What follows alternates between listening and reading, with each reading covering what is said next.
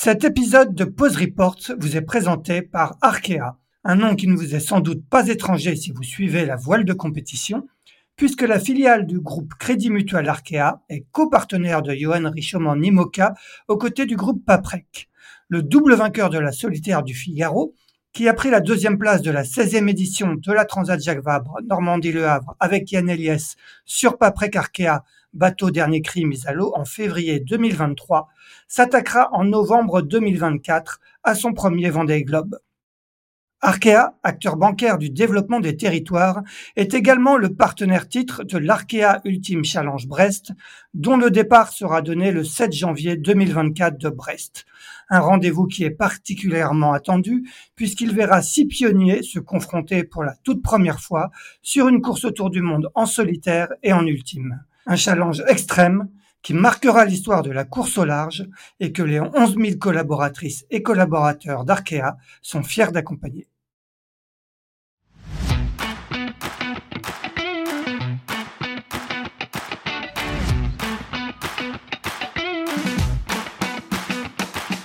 Bonjour, vous écoutez Pause Report, le podcast qui décrypte et analyse chaque semaine l'actualité de la voile de compétition.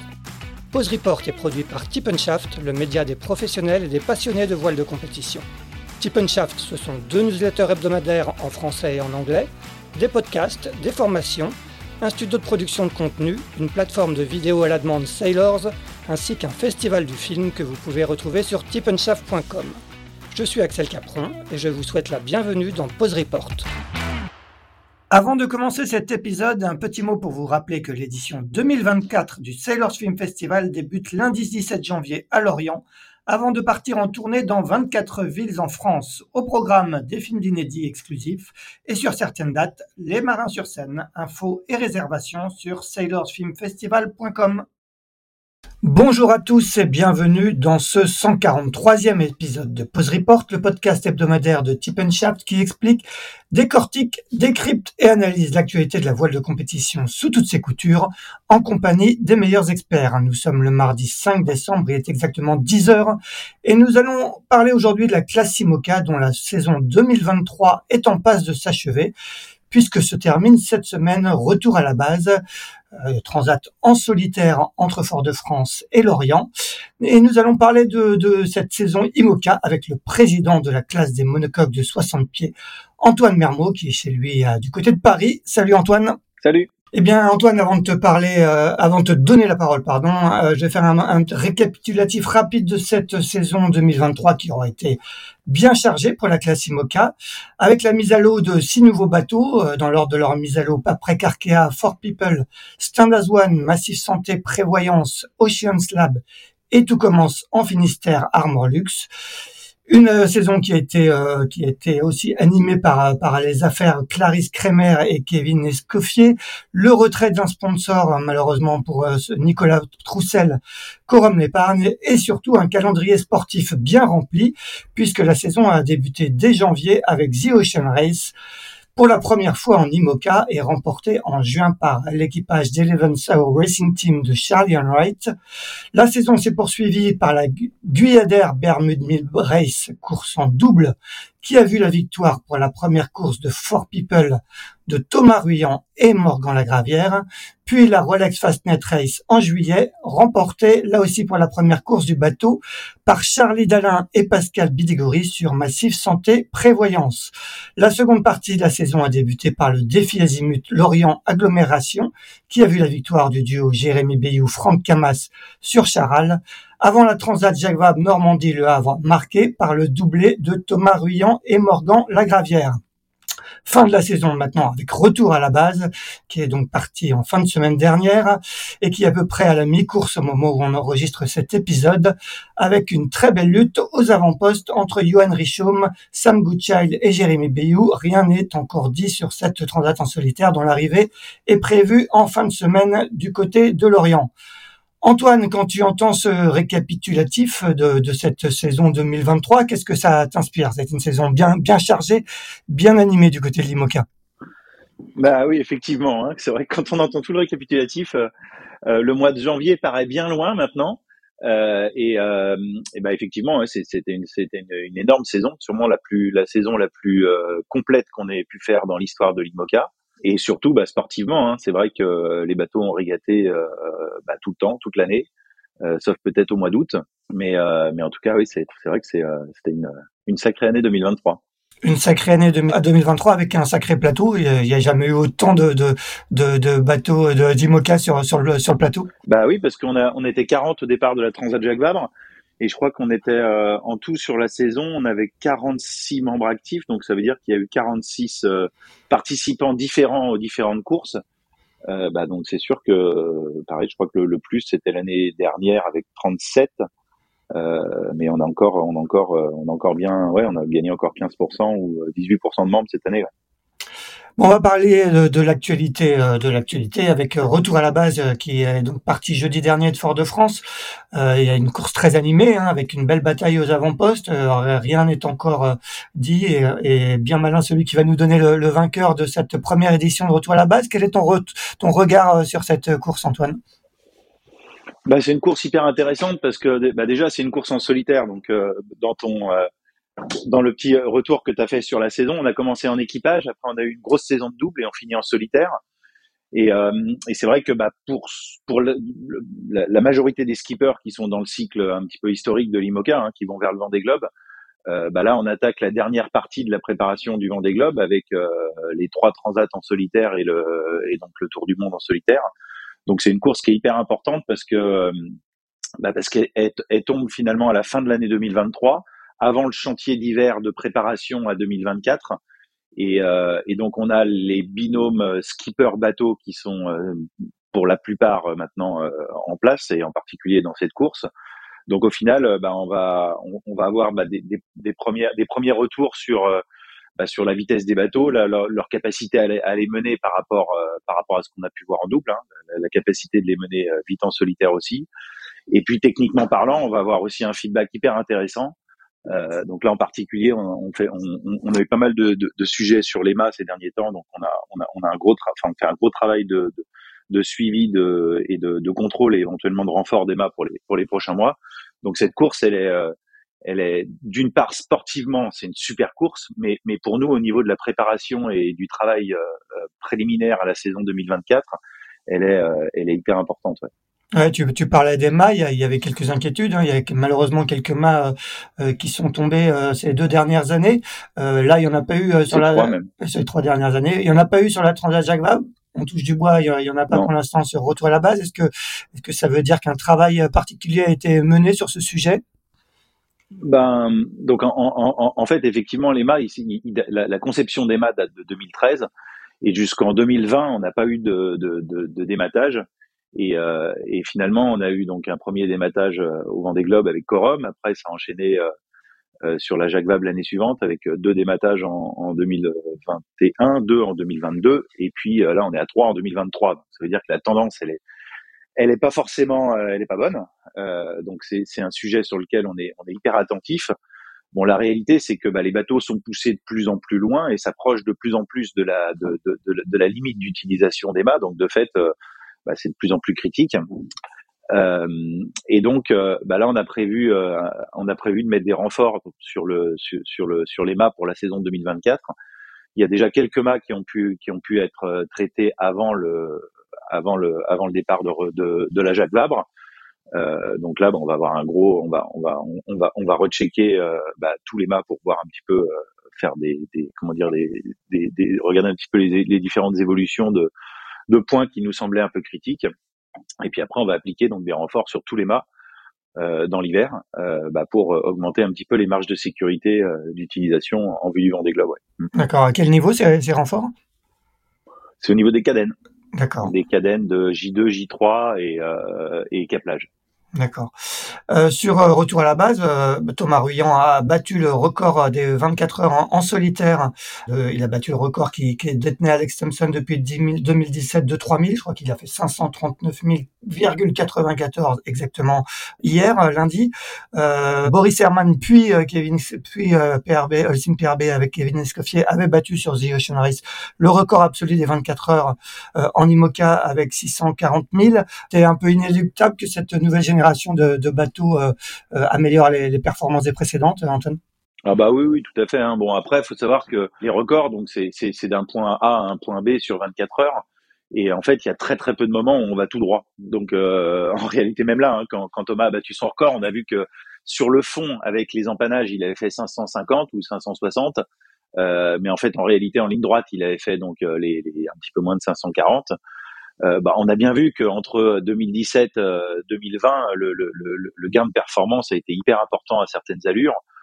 Euh, je pense qu'entre 2017 et enfin entre ouais 2016 2017 et aujourd'hui on est on est on est à 20% de gains voire même plus 25% de gains à certaines allures donc c'est vrai que de passer de de, de, de, de 540 qui est à peu près ce qu'on arrivait à faire avec enfin les meilleurs scores qui ont été faits avec les bateaux de génération 2016 euh, à, à autour de 600 euh, sur les sur les un peu plus même sur les sur les sur les 2024, euh, euh, bah c'était c'est inéluctable. Après, c'est vrai qu'il faut qu'il y ait les bonnes conditions au bon moment dans une course ou dans un moment où entre guillemets on peut on peut le chronométrer. Euh, mais euh, mais bon, c'est sûr qu'aujourd'hui les, les 640 en 24 heures, ça représente sûrement ce qu'on peut faire. Enfin, les, le, le, maximum de ce qu'on peut faire en, en, en équipage sur ces bateaux-là. Donc peut-être qu'on peut gagner un petit peu. Après, en solitaire, je pense que si on a des conditions euh, assez bonnes, on doit pouvoir aussi arriver pas loin des 600 000, ouais, je, vraisemblablement.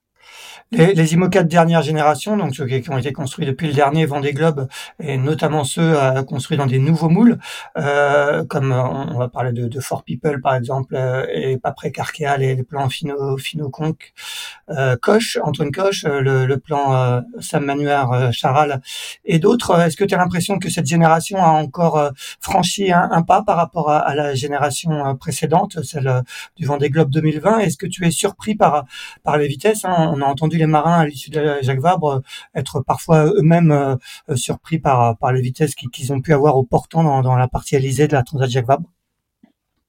Bah oui, enfin, je peux, si, si les marins se surpris, je peux difficilement dire le contraire parce que c'est eux qui naviguent sur les bateaux et qui les connaissent par cœur. Non, ce qui est, ce qui est, ce qui est, ce qui est assez génial, c'est de voir que finalement la règle, elle n'a pas beaucoup évolué, voire même pas réellement évolué entre le Vendée Globe 2020 et, et le Vendée Globe 2024 même même 2016 ça pas ça, ça, ça pas trop changé. Et de voir que finalement dans cette boîte qui est qui est, qui est dans lequel doivent s'inscrire un petit peu les designers bah, on arrive d'une part à, à, effectivement trouver des solutions pour euh, bah, pour progresser. Mais aussi on arrive à voir que euh, les, les, les, solutions sont pas les mêmes. C'est-à-dire qu'entre un bateau comme euh, comme le bateau euh, Standard One et puis le bateau de, de, de, Thomas Ruyant For People, il y a c'est des concepts et des bateaux qui sont qui sont extrêmement différents quand on voit aussi le, bah, le travail et les options qu'ont été chercher euh, Charal avec euh, avec ses safrans et une carène assez puissante, alors que de l'autre côté, euh, on va avoir Standard One qui va plutôt avoir une carène qui traîne moins. C'est c'est quand même assez c'est quand même assez incroyable et hyper intéressant de voir que bah, d'une part on progresse d'un cycle à l'autre, mais surtout que bah, qu'au final il y a, y, a, y a plein d'options différentes qui, qui, qui sont qui sont qui sont mises en avant et, et c'est hyper serré hein. sur Ocean Race. On a bien vu que la, la version euh, VPLP, donc euh, Malizia, contre euh, les versions de, de, de, Verdier. À la fin, le, au bout d'un tour du monde de six mois de régate, les écarts sont infimes. Et donc, donc c'est vrai que le, le, la compétition technologique, la compétition de design, elle est hyper intéressante, hyper stimulante pour pour les différents acteurs et, et c'est c'est un régal. Le, le, juge de paix sera pour euh, pour tous, hein, puisque leur objectif final c'est bien sûr le Vendée Globe. Donc cette édition 2024 euh, euh, du, du, Tour du Monde qui s'élancera dans maintenant dans moins d'un an. on sait que sur le dernier Vendée Globe, finalement, on avait constaté en, en avant-saison ou sur les courses ou sur les courses précédentes une différence entre les, les nouveaux bateaux et les, vieux bateaux entre guillemets euh, qui s'était finalement pas avérée euh, flagrante euh, flagrante sur le sur le Vendée Globe avec des conditions certes particulières. Est-ce que cette fois-ci tu as l'impression que que la nouvelle génération va va vraiment prendre le pas sur euh, sur les bateaux de génération précédente en utilisation en solitaire sur le Vendée Globe alors, il y a, trois, choses qu'il faut voir pour le Vendée Globe. C'est effectivement, un, la, la, la, performance intrinsèque des bateaux et la capacité des skippers de les mener. Deux, la fiabilité. Et trois, la météo. Sur le dernier Vendée Globe, on a eu une météo qui a, toujours, bloqué, euh, qui a toujours bloqué par devant. Euh, et notamment, on peut regarder, il y a, un exemple qui est assez intéressant, c'est que quand on regardait la régate virtuelle jusqu'à peu près mi-parcours, elle était à égalité avec la régate réelle. Et finalement, au moment où Apivia ne passe pas la très très grosse dépression, la régate virtuelle, elle passe, elle arrive sept jours avant. Ça s'est joué à pas grand chose, mais si Apivia était passé, toute votre analyse, elle serait complètement différente, même si finalement c'était la même course. Donc ça, c'est un premier point. Donc la météo, qui forcément fait que euh, ben euh, ça, c'est une grosse incidence. Après, euh, la fiabilité, ben, le, le, le Vendée Globe en particulier, c'est une course de fiabilité. Et c'est vrai que euh, la dernière fois, euh, la, la, la, difficulté qu'on a eue, c'est que euh, c'est que les bateaux ont été mis à l'eau pour la Jacques Vabre, mis à part Charal, qui avait été mis à l'eau pour la route du Rhum. Ouais. Et, et, en fait, la Jacques Vabre 2019, on n'a pas eu de vent, ils n'ont pas pris un riz sur la sur, sur la sur la course. et après, donc la saison 2020, avec le Covid, en fait, on a supprimé les deux transats pour passer juste sur retour à la base.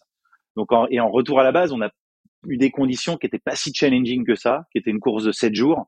Donc en réalité, les bateaux neufs en 2020, c'était un concept avec des grands foils, donc des choses un petit peu nouvelles, qui finalement ont fait une Jacques Vabre qui n'a pas été très challenging. Euh, et derrière, au lieu de faire deux transatlantiques, ils ont juste fait sept jours de course. Des bateaux comme Hugo Boss, faut savoir qu'il avait passé un front avant de partir sur le Vendée Globe, parce que lui, il n'avait pas fait le retour à la base. Il était un petit peu en retard avec l'accident qu'il avait eu sur la sur la Jacques Vabre. Donc en fait, en 2020, on a eu donc cette météo qui a été particulière, et en plus, on a eu une préparation qui a été tronquée, qui a été extrêmement euh, euh défavorisée, enfin défavorisante euh, pour euh, bah, pour les bateaux qui avaient été mis à l'eau à, à, à l'eau quelques mois avant. Donc c'est vrai que les, les, grands foils, les hautes vitesses sur du long terme et tout ça, ben, on partait avec un niveau de préparation qui était extrêmement bas, à tel point qu'au mois de juin, on s'est décidé avec la majorité des équipes à partager toutes nos datas parce que finalement on n'avait pas réussi à, à faire assez de bah, avoir assez de retours en fait pour pour fiabiliser les bateaux. Alors là en 2024, on est dans une situation très différente. Alors déjà la météo, bah, on verra bien ce qu'elle ce qu'elle donnera. Hein. Si on a la météo du Vendée Globe 2012 euh, ou 2016 où les premiers se sont échappés euh, et c'est toujours parti par devant, ben on, on aura peut-être l'analyse de dire que c'est formidable ces bateaux-là, alors que ça sera bon. Après au niveau performance, euh, là très très clairement, euh, déjà en 2020, hein, les bateaux comme Charal ou Apivia ou, euh, ou hein, on, voit, on voit les performances qu'il a. On voyait bien que, que c'était que c'était déjà largement au-dessus de ce qui se faisait dans le, dans le passé.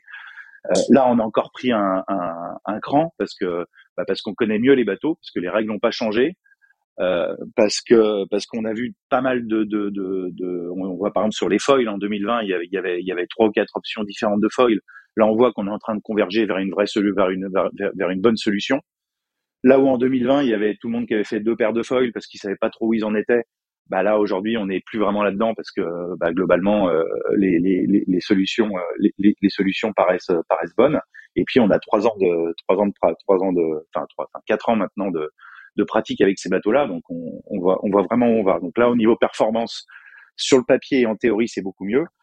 Et après, au niveau fiabilité, donc c'est toujours le point d'interrogation. Euh, la fiabilité, c'est vraiment c'est assez compliqué, d'autant plus compliqué qu'on va très vite et très loin. Le problème de faire un Vendée Globe, c'est qu'on peut pas on peut pas faire un Vendée Globe d'entraînement euh, pour euh, bah, pour valider différentes options qui vont être mis qui vont être mis sur les bateaux quoi. C'est-à-dire que on essaie de, de reproduire des bouts. Donc par exemple là sur retour à la base, le fait qu'ils naviguent euh, dans du vent au portant pendant euh, pendant trois quatre jours, bah, c'est des conditions de grand sud. Donc déjà là, on va on va on va accumuler euh, énormément de, de, de data sur la façon de mener les bateaux, sur les différents efforts et ainsi de suite pour réussir à simuler cette partie-là.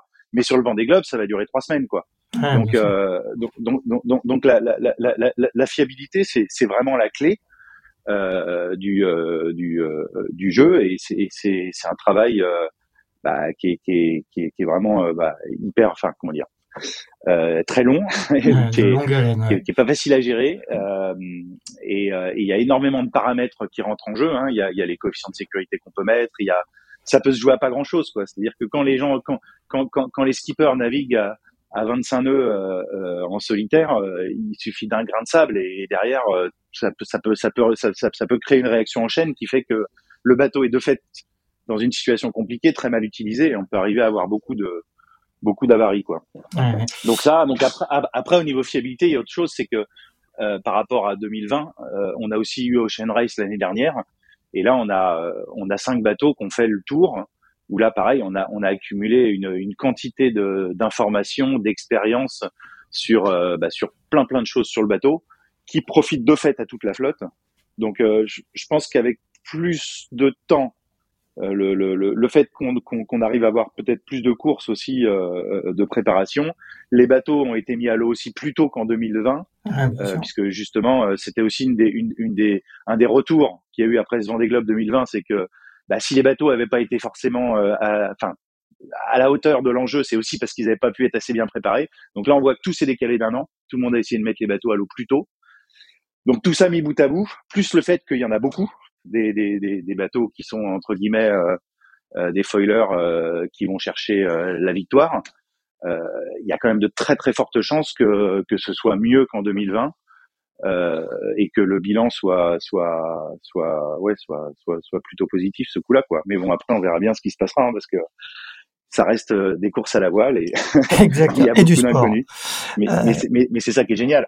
bien mais sûr. en tout cas, en, en, en tout cas, très honnêtement, euh, le travail de fond qui a été fait pour pour pour euh, pour, pour préparer ce type de bateau à faire le tour du monde, donc en solitaire Vendée Globe, hein, en, en, naviguant pas dans, dans leur potentiel, entre Ocean Race, toutes les courses qui a été faites, l'ensemble du travail par tous les ingénieurs, les architectes, la connaissance, c'est il y a eu un travail phénoménal qui a été fait depuis quatre ans et je j'aimerais espérer que, que, que, ce travail de fond qui a été qui a été fait par tout le monde, ben il paye et que du coup sur le prochain Vendée Globe, on ait un résultat spectaculaire.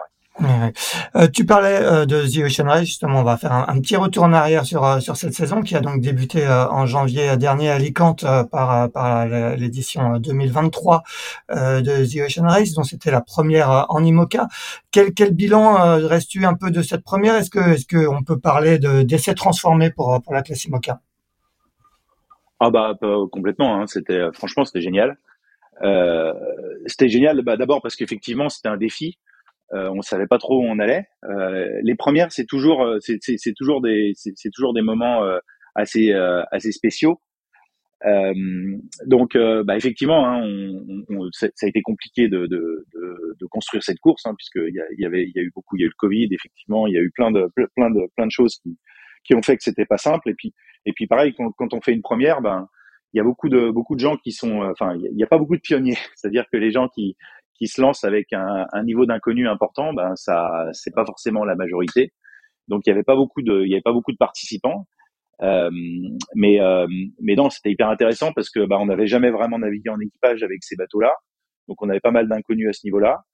Euh, le parcours en équipage, il est quand même, euh, ben, on parle pas d'un Vendée Globe de 23 000 milles, on parle du double, hein, on parle de 45 000 milles euh, de course.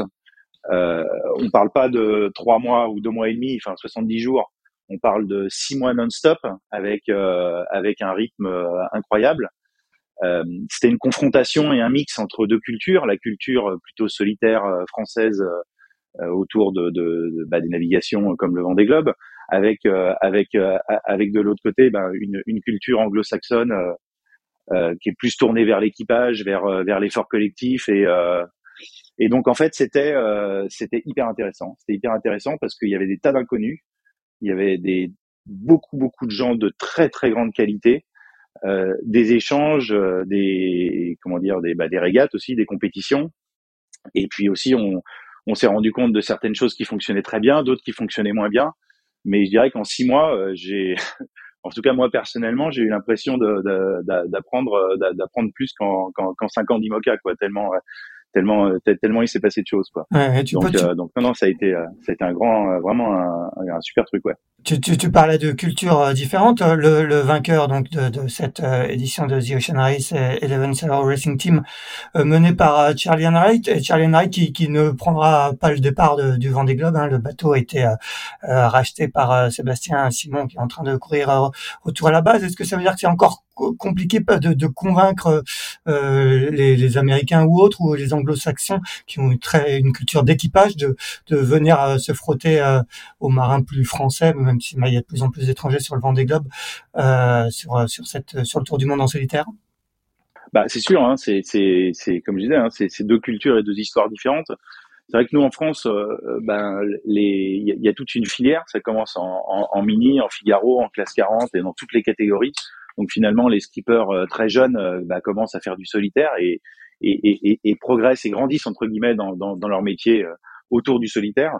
chez les anglo-saxons, ben, très jeunes, les, les, les, les, skippers ou les marins se retrouvent équipiers sur des bateaux, sur des bateaux de régate hyper pointus et progressent dans, un, dans, dans, dans, une, dans une logique d'équipage. Donc, donc de fait, bah, c'est peut-être plus facile pour des gens qui font du solitaire d'aller du côté de l'équipage, puisque le solitaire c'est quand même quelque chose de très très particulier. Euh, mais donc effectivement, bah, c'est la, la marche est peut-être plus délicate à faire euh, dans le sens de de l'équipage vers le solitaire. Euh, mais ça veut pas dire que ça veut pas dire que ça va pas ça va pas ça va pas arriver. Mais ce qui était intéressant, c'est que même déjà à la base, des gens comme Charlie Enright, quand il est venu faire la Transat Jacques Vabre, c'était la première fois qu'il naviguait en double. Donc déjà, il y a eu, euh, il, y a, il y a eu, il y a, eu énormément de, ben, il y a eu un grand pas qui a été fait déjà. Euh, mais c'est ça qui est intéressant, c'est ça qui est passionnant des deux côtés, c'est que bah, c'est que justement euh, le fait d'arriver à, à, à, naviguer, à régater ensemble, bah, ça va pousser euh, bah, les Français euh, à essayer de gagner Ocean Race, puisque ce coup-là, même si c'était eux qui connaissaient les bateaux, finalement c'est ceux qui connaissaient la course qui ont gagné, donc les Anglo-Saxons. Peut-être que ça sera différent la prochaine fois. Et puis, bah, pour les Anglo-Saxons, bah, je crois qu'ils ont pris beaucoup de plaisir sur les bateaux et euh, ils ont découvert des façons de naviguer un petit peu différentes. Mais, euh, mais derrière, je pense, j'espère que ça va les motiver aussi à regarder pour naviguer en équipage pur et dur. Ouais. Est-ce que tu, tu Ce qui est intéressant dans tout ça, c'est le challenge. Encore une fois. Et est-ce que justement tu as l'impression que, que cette édition va, va convaincre des, des sponsors euh, ou des marins euh, qui, qui, hésitaient un peu euh, à, à, se lancer sur cette première, à, à, venir sur, sur la prochaine édition de, de The Ocean Race qui aura lieu fin, fin 2026, si je ne me trompe pas? Ouais, c'est ça. Ah bah c'est sûr. Hein. Bon, déjà on le voit hein, puisque on, on, a déjà pas mal de, de, de, de teams étrangers qui sont en train de se monter des, des, des, des gros projets. Donc par rapport à il y a, il y a deux trois ans, c'est, ça n'a rien à voir. Hein, le, l'énergie qui est autour de la course. Donc euh, donc pour le coup, c'est pas une impression, c'est une réalité, même si euh, on peut pas vraiment. Enfin voilà, c'est c'est c'est, c'est un petit peu l'envers du décor et c'est c'est, c'est une phase, c'est la phase où tout le monde se met en place. Donc euh, oui, c'est c'est très différent d'il y a il y a trois ans, mais puis après bah ouais, non, je pense que euh, tout bêtement, hein, je veux dire, une personne, enfin, on est, tous des, des, des, des, fans incroyables de, de bateaux, hein, et et de navigation et de compétition. Et une régate de six mois autour de la planète avec des bateaux qui sont capables de faire 650 000 en 24 heures euh, non-stop, c'est, un rêve pour tout, pour, euh, bah, pour tous les marins ou en tout cas pour tous ceux qui aiment vraiment ça. Donc, euh, bah, donc effectivement, quoi, une fois qu'on a montré que c'était possible et qu'on n'est plus dans l'aspect un petit peu pionnier, ben se lancer dans une aventure de ce, de ce calibre-là, un challenge de ce niveau-là, je crois qu'il y a énormément de marins qui, qui le souhaiteraient. Après, malheureusement, la difficulté, bah, c'est que ça demande des moyens. Et, euh, et c'est vrai que même s'il y a beaucoup beaucoup de bateaux et beaucoup de projets en ce moment, bah, trouver des sponsors, c'est quand même la partie qui est quand même la, la, la plus compliquée hein, de, de, de, dans notre sport. Et, euh, et ben, j'espère qu'il y en a beaucoup qui vont arriver à aller au bout de leur projet. Mais, mais aujourd'hui, c'est il y a énormément de, de, de skippers et de teams qui sont qui sont en liste pour participer à la prochaine. Ouais.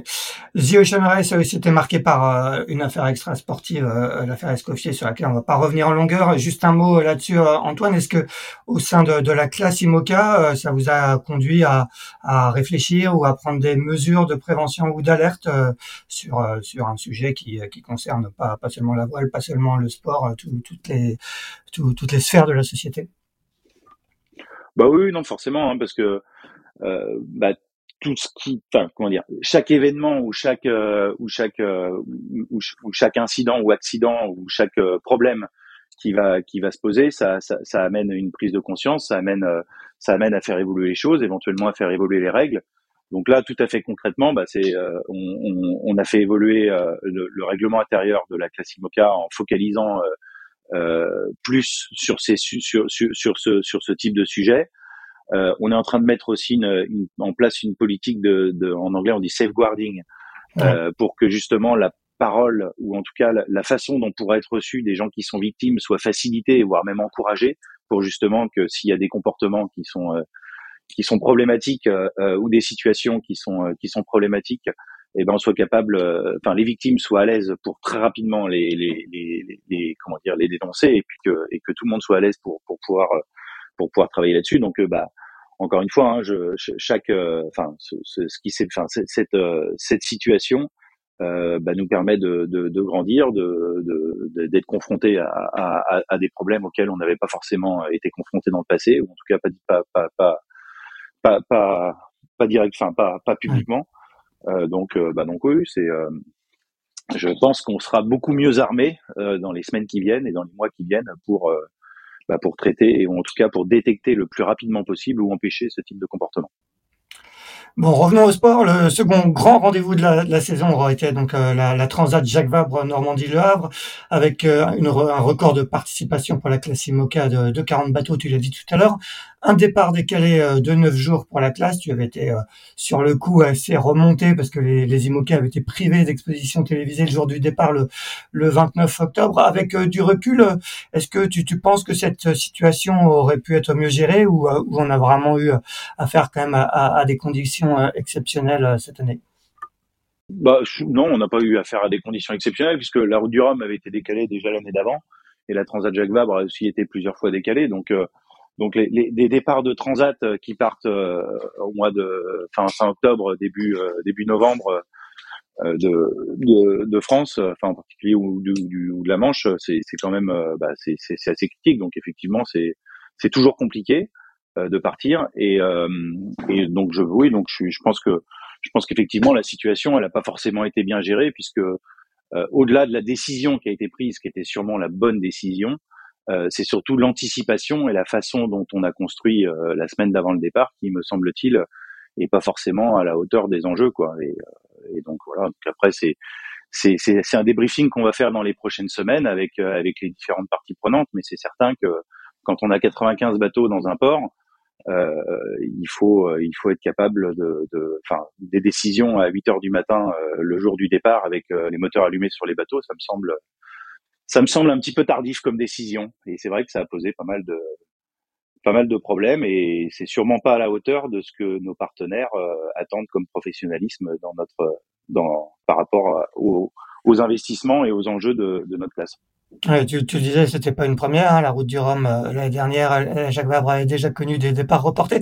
Est-ce que, euh, est-ce que selon toi, il faut, il faut remettre en cause le principe de ces grandes courses multiclasses? Non, je, je pense pas. Hein. Je pense que, je pense que c'est des super courses parce que, parce que, parce que, parce que déjà elles existent depuis longtemps et puis elles ont, elles ont, elles ont une vraie histoire. Donc par contre, je pense qu'il faut qu'elles évoluent dans le sens où, où la, la c'est des, enfin c'est des courses qui existent depuis 30 ans pour la Jacques Vabre et un petit peu plus pour la Route du Rhum. Mais, euh, mais, mais la, la, la, voile professionnelle telle qu'elle est aujourd'hui et les enjeux tels qu'ils sont aujourd'hui et, et les contraintes qu'on peut avoir euh, ou les attentes qu'on peut avoir aujourd'hui, c'est très différent de, de, de, ce qu'il y avait. Bon, évidemment, il y a 40 ans, mais même il y a 10 ans, euh, la voile, elle a beaucoup, beaucoup évolué dans les, dans, les dernières années. On voit que le, chiffre d'affaires global de, de, des différentes flottes a, considérablement augmenté on voit qu'on fait des courses avec euh, plus de 100 bateaux quand on fait des courses multiclasses. Il faut savoir que pendant 25 euh, ans ou pendant 35 ans pour la route du Rhum, on parlait de 30 à 40 bateaux quoi quand on faisait une course multiclasse. Là, on parle de 100 à 150 bateaux maintenant. Donc, donc je pense que euh, ces, ces, courses, elles, elles sont, enfin, c'est des courses hyper importantes et, et ça reste des, enfin, c'est des grands, grands, des grands rendez-vous. Mais par contre, je pense que effectivement, ben, il faut qu'elles évoluent aussi avec, euh, avec, avec le, avec la flotte qui évolue, avec notre métier qui évolue, qui se professionnalise et malheureusement euh, avec aussi euh, bah, des attentes et des enjeux euh, qui sont qui sont beaucoup plus grands aujourd'hui puisque puisque les budgets, les investissements des partenaires ont aussi beaucoup évolué. Donc bah, derrière les, les, attentes et les contraintes évoluent aussi et donc bah, ça, ça, ça doit ça, ça doit aussi être être mis être mis en avant pour que bah, pour que les courses s'alignent aussi avec euh, avec euh, bah, avec le niveau d'exigence que, que, que, peuvent avoir les partenaires euh, des, des différentes équipes. Quoi. Bon, il va y avoir des bons débriefings dans les semaines à venir. Euh, comme en 2021. Dans les semaines, ouais, mais après, mais, mais après c'est positif aussi. C'est-à-dire oui, oui. que euh, le, le, les, si, si, si, tout était toujours parfait, la vie serait un peu triste. euh, mais euh, mais c'est important que bah, justement qu'on soit capable de d'évoluer, de réfléchir, de comprendre, de réorienter certaines choses, mais de, de tous hein, tous ensemble, hein, pour qu'on soit pour qu'on soit en ligne avec euh, avec les attentes ou les contraintes euh, diverses et variées, quoi. Mais c'est c'est faut, faut prendre ça très positivement, faut surtout pas prendre ça négativement parce que bah, parce que notre notre course large elle est formidable et le fait qu'elle évolue, c'est exceptionnel. Euh, et le fait que ça nous challenge et que ça nous oblige à, à sortir un petit peu de notre zone de confort, euh, ben c'est aussi euh, c'est aussi hyper important, mais c'est aussi ça qui est, qui est, excitant dans notre métier, quoi. Donc euh, donc je pense que c'est plutôt très positif que que tout soit pas parfait et que et qu'on est et, et, et, qu'on soit challengé pour pour qu'on s'améliore tous. Pour euh, parler de, de, de, cette, euh, de, de, cette Jacques Vabre euh, Normandie de Havre, euh, la comme en 2021, Thomas Ruyant et, Morgan Lagravière se sont donc imposés sur Fort People, un bateau qui avait été mis à l'eau en mars et qui avait été considérablement renforcé car il avait été assez abîmé structurellement sur, sur le Fastnet. Il y a eu pas mal de, de cas similaires l'année dernière sur la route du Rhum, hein, de bateaux neufs abîmés structurellement, même encore cette année sur d'autres bateaux. comment tu à la route du Rhum l'année dernière Oui, je pense qu'il y avait bah, le bateau de Sam, euh, Initiative Cœur, ou euh, il y avait quelques... Ah oui, ouais, enfin c'était différent. C'était plutôt des systèmes qui étaient qui étaient, qui étaient pas tout à fait bien montés. Bah, peut-être des problèmes de jeunesse, alors on va dire. Euh, est-ce que est-ce que euh, est-ce que quand même quand quand on voit ce qui ce qui est arrivé à, à Fort People, euh, comment on peut l'expliquer? Est-ce que parfois on, on, minimise en amont le, les, les, impacts que peuvent avoir euh, ces, ces, bateaux à, à haute vitesse dans, dans de la mer? Ah bah ouais, carrément. Bah, en fait, le, donc c'est pour ça que j'étais pas tout à fait un peu incrédule sur l'histoire de la route du roman. En fait, un, un, gros problème qu'on a, c'est euh, c'est le slamming. Ouais. Donc c'est-à-dire que euh, le, le, comment dire le euh, bah, les, les, impacts du bateau sur les vagues. Donc c'est donc l'énergie de du bateau, bah, c'est au carré de la, enfin l'énergie donc de l'impact, hein, c'est au carré de la vitesse. Donc plus on va vite, plus ça va taper fort, et donc plus les efforts vont être importants dans la structure. Euh, en fait, depuis euh, depuis depuis longtemps, puisque en, je ne sais pas si vous vous souvenez, euh, la Jacques Vabre 2015, on avait eu ce type de problème avec euh, avec Safran notamment et Gitana. Euh, en 2020, ça a été moins clair parce que parce que finalement on n'a jamais eu vraiment de grosses conditions, mais c'est ce qui finit par arriver à Alex Thompson sur le sur le sur, sur le Vendée.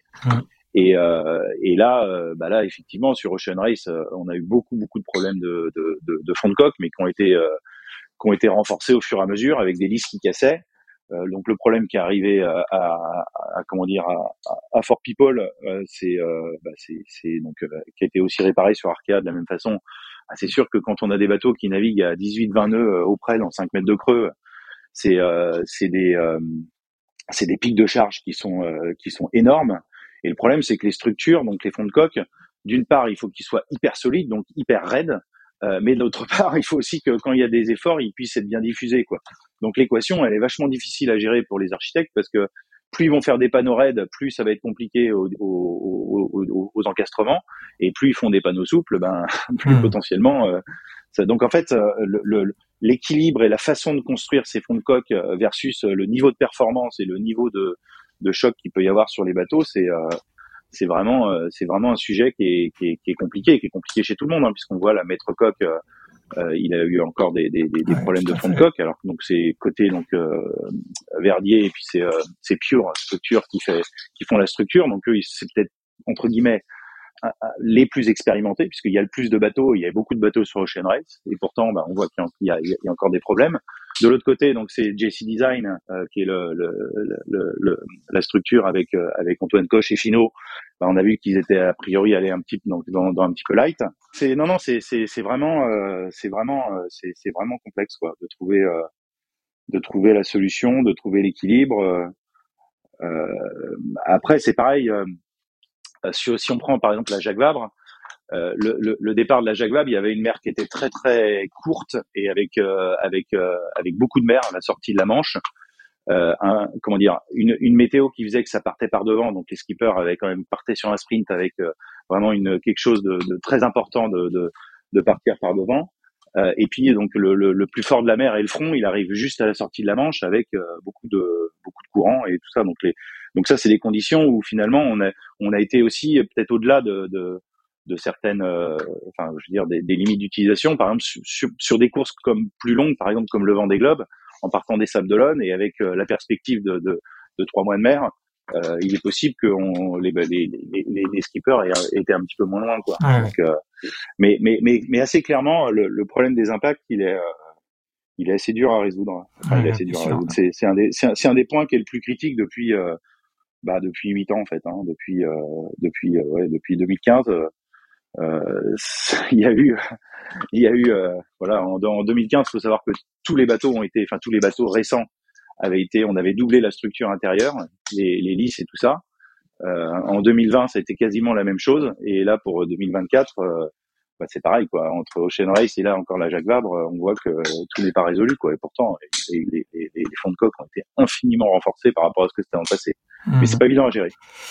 Qu'est-ce que t'inspire la, nouvelle victoire de Thomas Ruyant et Morgan Lagravière hein? On rappelle que c'est un triplé pour euh, Thomas Ruyant, vainqueur euh, en 2021 de la Jacques Vabre avec Morgan vainqueur de la route du Rhum en solitaire en 2022, vainqueur de la Transat Jacques Vabre 2023 encore avec Morgan et sur un nouveau bateau. On a l'impression que maintenant le un peu le, skipper référent de la classe c'est lui, même s'il n'est pas actuellement en tête de le retour à la base, mais il est bien évidemment en course pour encore pour la victoire.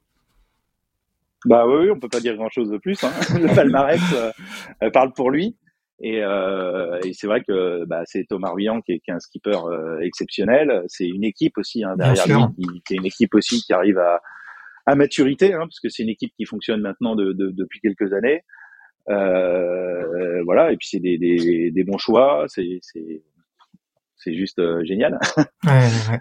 Euh, bon après c'est sûr que c'est sûr que ben c'est c'est une compétition et il y en a d'autres qui poussent fort derrière aussi donc euh, donc d'avoir la d'avoir la réussite, enfin d'avoir tout qui fait que ça marche, c'est c'est c'est dingue et je pense qu'il il, il doit l'apprécier, enfin il l'apprécie euh, énormément. Mais après faut faut faut pas faut pas s'endormir parce qu'il y en a beaucoup il y en a beaucoup derrière. Quand on voit la course là de de comment de Johan Richaume, c'est c'est assez impressionnant. Quand on voit euh, les bateaux d'Ocean Race avec avec Dubreuil et, et puis Boris et et puis et comment et et puis Nico Lunven, euh, bah, qui sont en train aussi de, se, de commencer à se lancer dans la dans, dans, dans la bataille du solo. Euh, je pense que je pense que le, le, la régate de la saison 2024, ça, ça, va être XXL, ça va être, ça va être une, ça va être, ça va être énorme. Mm. Ouais, sur sur cette transat, hein, on, l'a bien vu sur la Jacques on, le voit encore sur retour à la base. Il y a, il y a clairement plusieurs flottes maintenant entre euh, les bateaux de, des dernières générations, les bateaux de génération précédente les bateaux à dérive qui sont maintenant euh, vraiment derrière les, les bateaux à, grand foil. Euh, est-ce que vous, à la classe, euh, vous, vous, vous, avez réfléchi à, un classe, à des classements spécifiques, à différents classements, peut-être par génération de bateaux, bateaux à dérive, bateaux à foil, parce que forcément pour pour les bateaux, notamment les bateaux à dérive, on en parle beaucoup moins médiatiquement. On a tendance à quand, quand on évoque une telle course, on a tendance à parler surtout des, des premiers. est-ce que est-ce que c'est un sujet qui, qui, qui est qui est d'actualité au sein de la classe? Oui et non. Euh, non, parce que le concept de, du Vendée Globe, c'est quand même bien que le premier qui arrive, il a gagné. Il n'y a pas de, il y a qu'un seul prix. Enfin, il y a qu'un seul prix. C'est c'est c'est c'est un concept simple et euh, et chacun euh, dans dans cette simplicité peut aller chercher ce qu'il a envie de chercher ce qui était hyper intéressant, c'est que la dernière fois, les bateaux à dérive, bah, ils étaient, euh, c'était Jean Le Cam qui était mieux placé, il était dans les cinq premiers. Ouais. Donc finalement, bah, le concept est, est bon. Euh, donc, donc, donc la réponse c'est plutôt non. Et par contre, bah, oui aussi, euh, parce que euh, on, enfin, on réfléchit, on regarde aussi, parce que bah, on a, on a une quarantaine de bateaux. Et puis il y a des, il y a effectivement des, des, des, groupes qui, sont hyper intéressants à voir. Hein. Si on regarde typiquement la Transat Jacques Vabre, la bagarre des, bateaux à dérive, disons des bateaux de 2008-2012, mmh. Euh, et ben elle était hyper intéressante. Elle était euh, le, le, le, niveau d'engagement était était hyper intéressant. Il y en avait qui étaient au sud, d'autres qui étaient au nord. Ça a été une bagarre de vitesse aussi de, de, de chaque paquet, une gestion de l'avarie, de l'engagement et ainsi de suite. Donc donc effectivement, ben il y a un groupe de bateaux entre guillemets comparables avec des gens qui naviguent extrêmement bien euh, et qui sont dans une vraie régate. Donc c'est vrai que c'est vrai qu'on a envie de, de, faire un focus aussi dessus pour euh, bah, pour mettre en valeur la qualité de euh, bah, de, de, tout ce groupe-là quoi.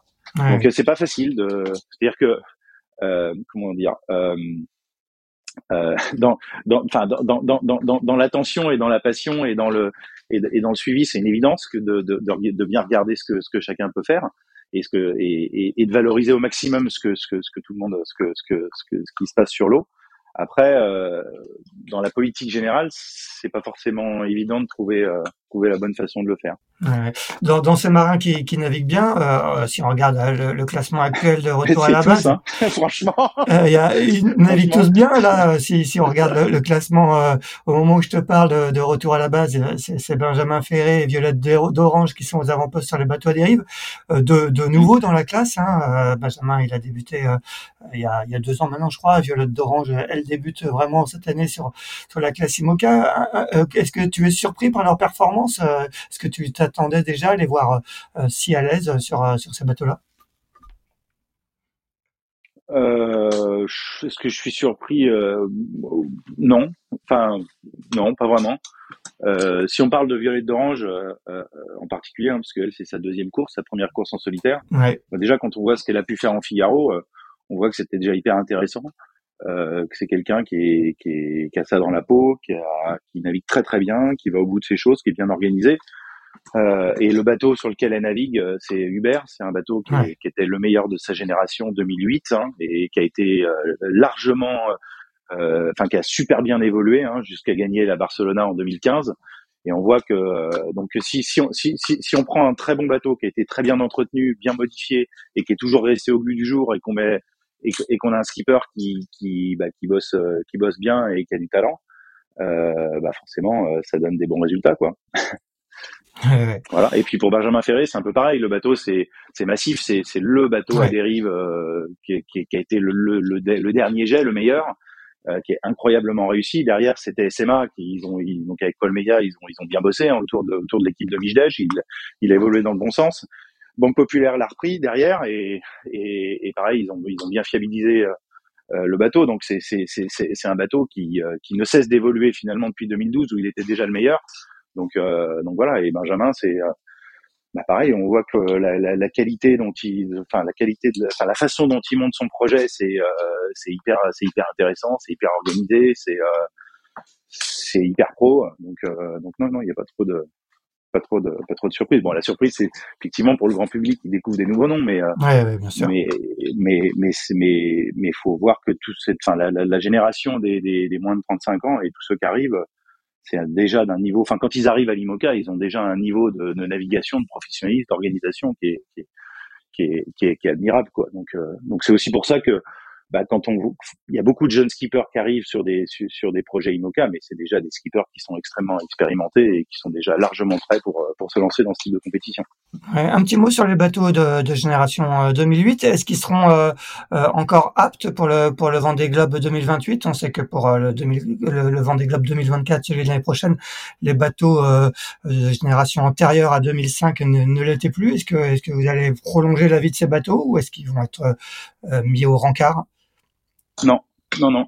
Là, on est en train de, travailler justement sur ce qu'on appelle les règles de classe 2029, celles qui vont s'appliquer après le prochain Vendée Globe et qui sont les règles donc euh, du Vendée Globe 2028.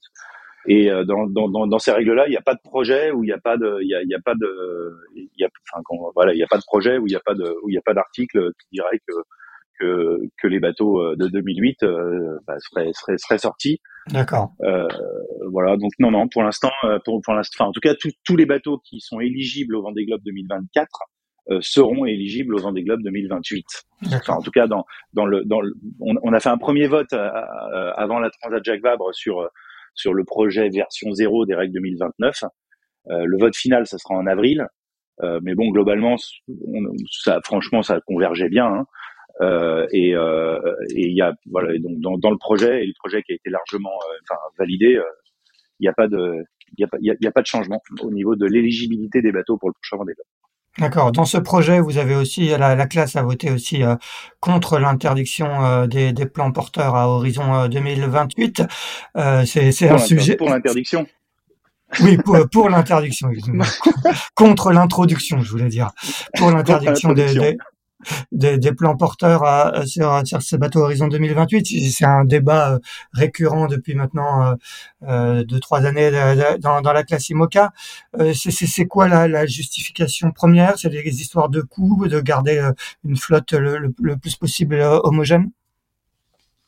Ouais, alors c'est toujours pareil. Il y a des arguments pour et des arguments contre, et qui se valent. Hein. Après, c'est c'est difficile de, de, faire le tri. Mais en tout cas, vraisemblablement, si on fait des bateaux, euh, si on fait, si on met des plans porteurs sur les safrans, les études et les simulations qu'on a vues, c'est que ça faisait des bateaux qui étaient plus stables, qui, qui, qui crachaient moins, puisque ça c'est un de nos gros, nos, gros problèmes, puisque le, le vol c'est un équilibre assez précaire qu'on cherche euh, sur les IMOCA, et en plus on veut faire ça dans de la mer et en solitaire sous pilote automatique. Donc euh, l'objectif il est quand même assez chaud.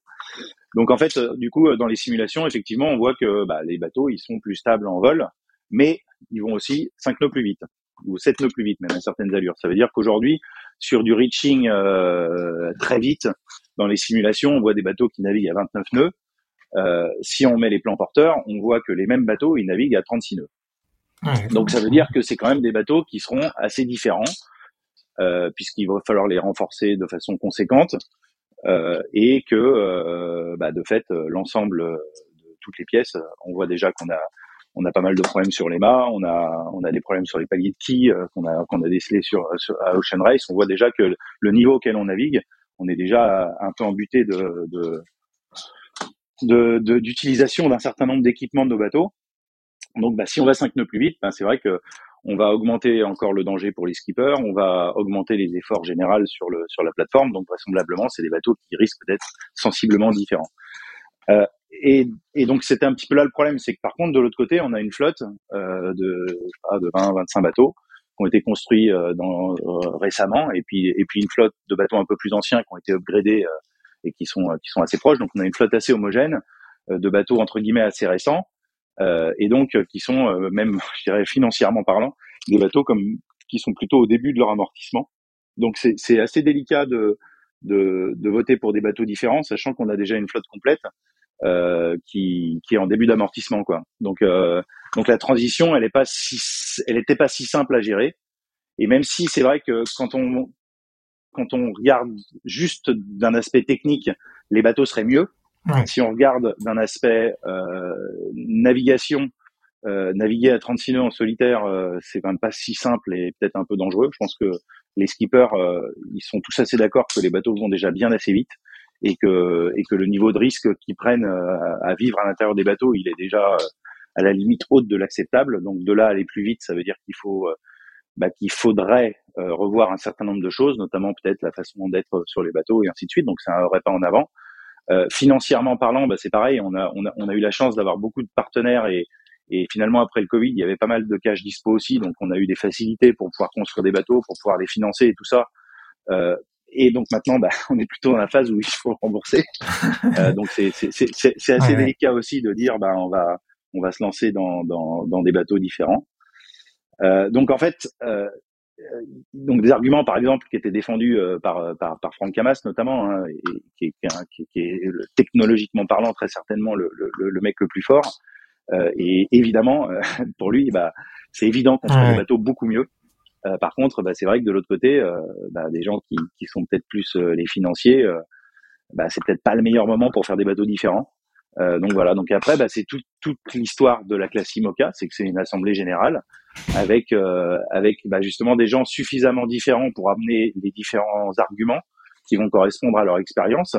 Et puis derrière, bah, il y a une compilation et la compilation, elle va vers un projet.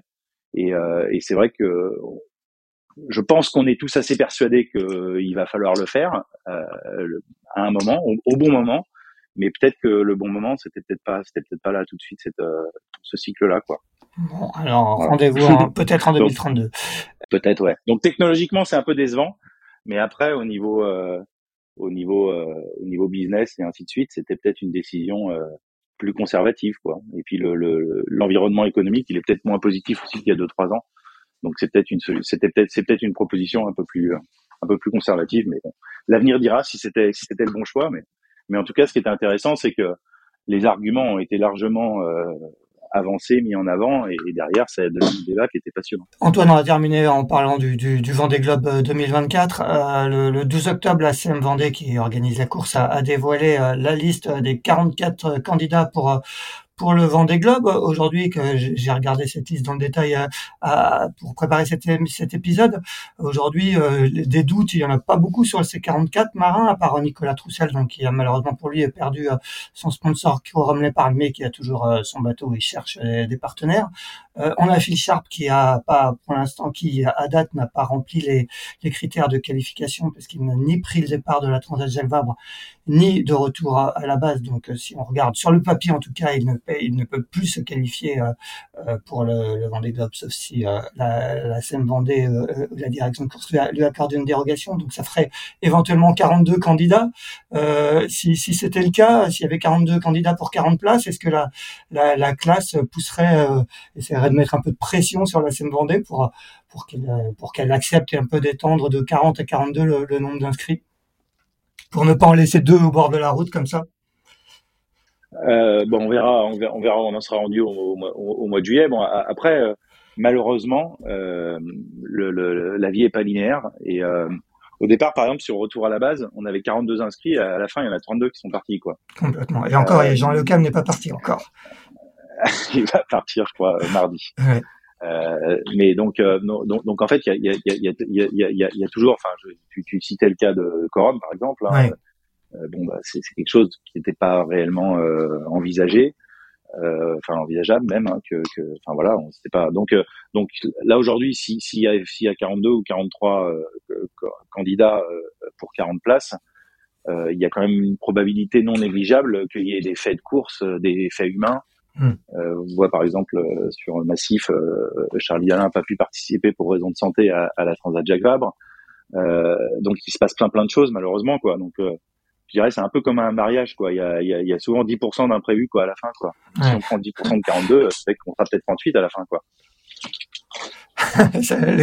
la comparaison avec le mariage C'est pour, pour, détendre un petit peu la pression hein, sur, sur, sur, sur, cette qualification. D'accord. je dirais qu'on serait 50 euh, ça serait mais bon 42 pour 40 places. Malheureusement il y a quand même possibilité que dans l'année qui vient avec euh, tout ce qui doit se passer euh, il y ait il y ait, il y ait, bah, voilà il y ait des imprévus malheureusement. Peut-être qu'on sera on sera même pas 40 on verra. Et 38 39 c'est peut-être euh, c'est peut-être probable. Bon ça reste quand même la dernière fois la dernière fois on était 37 36 euh, au moment où, où, où, où, la, où, la, règle passe de 30, enfin c'était 27 plus 3 wildcards, ouais. 30 dont 3 wildcards, et du coup on, est, on était passé à, à, à 30 plus 3 wildcards, donc on était passé à 33, et donc à ce moment-là on était 37 postulants, et à la fin il y en a 32 qui sont partis sur les 33 places, donc ça c'était en 2020. Donc euh, là, 42, Effectivement. Je pense quand même qu'il se passe quelques trucs. Effectivement, et d'autant que la, la, la, saison 2024 va être assez engagée avec euh, une double transat en solitaire. Euh, on rappelle un départ de, de, Transat CIC, la Transat anglaise 28 avril, et après euh, la Transat retour en solitaire entre New York et les Sables d'Olonne. Ça va être encore quand même un, un, un, programme assez engagé. Il faut, il faut vraiment que les, que les marins naviguent en solitaire avant, avant de prendre le départ de Vendée Globe. Ben euh, donc euh, oui, oui, il faut que les marins naviguent en solitaire avant le départ du Vendée Globe. Euh, ben, on en a parlé en tout début d'émission. Euh, euh, mm. C'est c'est la, la, le, le Vendée Globe, c'est une course de préparation, hein, de préparation pour justement être capable de mener rapidement son bateau et de préparation pour aller chercher la fiabilité. et la simulation d'un Vendée Globe, encore une fois, c'est hyper compliqué à faire. Donc plus on va se préparer, plus on va naviguer, plus on va apprendre sur les bateaux et plus on se donne des chances de de réussite. Euh, donc, euh, donc oui, c'est hyper important. Après, c'est vrai que euh, pour les marins, c'est une saison qui est hyper challenging. on avait fait ça en 2015 avec avec la Transat anglaise et, et le retour, comment dire, New York, New York Vendée. globalement, bah on, on, on, on, avait vu que c'était assez sollicitant pour les marins. Euh, est-ce que c'est trop Est-ce que c'est pas trop euh, C'est dur à dire, mais euh, mais mais en tout cas, c'est certain que c'est certain qu'il faut qu'il faut se, enfin que voilà que, que la préparation Enfin, si, si on parle de l'Everest, quand on parle du Vendée Globe, les gens qui font l'Everest, ils se préparent pendant des semaines pour être pour être à la hauteur de l'enjeu. Donc donc pour nous, bah, deux, deux, deux transats, dont une retour un peu comme retour à la base, quoi, où, où, on va être en avant des DEP et qui simule quand même bien la navigation dans le Grand Sud, hein, qui, est, qui, est, la moitié du Vendée. Euh, ça fait que c'est ouais, c'est globalement assez, assez intéressant. Hein. Eh bien, merci Antoine. On va te, on va te laisser, te laisser accueillir aussi les, les marins de, de, retour à la base euh, qui sont euh, attendus euh, à Lorient le week-end prochain. on te remercie. quant à nous, on, se retrouve la semaine prochaine pour un 144e épisode avec, on l'espère, le marin de l'année. Antoine, tu, tu, as, tu as voté pour qui pour le marin de l'année? On rappelle que tu vas être connu vendredi soir à l'issue de, de la soirée du marin de l'année à l'Olympia. Moi, pour Thomas Ruyant. Parce que parce qu'il a gagné trois transats en trois ans euh, et puis euh, que bah, je crois que la concurrence euh, au niveau du au niveau de au niveau de la transat Jacques Vabre et de la route du Rhum elle était elle était hyper forte et qu'il a eu le talent d'arriver devant et puis aussi parce que bah, c'est souvent euh, c'est difficile de, de, de, de faire le, la différence entre enfin en tout cas de comparer des gens qui font de la voile olympique et d'autres qui font de la course au large mais l'année dernière, c'est la voile olympique, euh, très justement, qui avait gagné avec un titre de champion du monde de laser, qui était quand même exceptionnel. Euh, cette année, il y a une, une, une, une, jeune femme qui fait des résultats exceptionnels, mais comme les Jeux Olympiques sont l'année prochaine, on lui réservera euh, le marin de l'année pour sa médaille d'or. Bon, Lauriane, tu parlais de Lauriane Nolo. Bon, tu as voté pour euh, pour Thomas Ruyant qui succédera peut-être à Jean-Baptiste Bernaz. Et quand tu parlais de la jeune femme qui fait des résultats extraordinaires, c'est Lauriane Nolo. Merci beaucoup Antoine. Très bonne semaine et, euh, et à la semaine prochaine. Salut. Merci. bonne semaine. Merci d'avoir écouté cet épisode de Pause Report. N'hésitez pas à nous dire ce que vous en pensez en bien ou en mal et n'hésitez pas à le partager. Si vous souhaitez suivre l'actualité de la voile de compétition, je vous encourage à vous abonner à la newsletter de Tippenshaft envoyée chaque vendredi à 17h. Pour vous inscrire, ça se passe sur tippenshaft.com. À bientôt!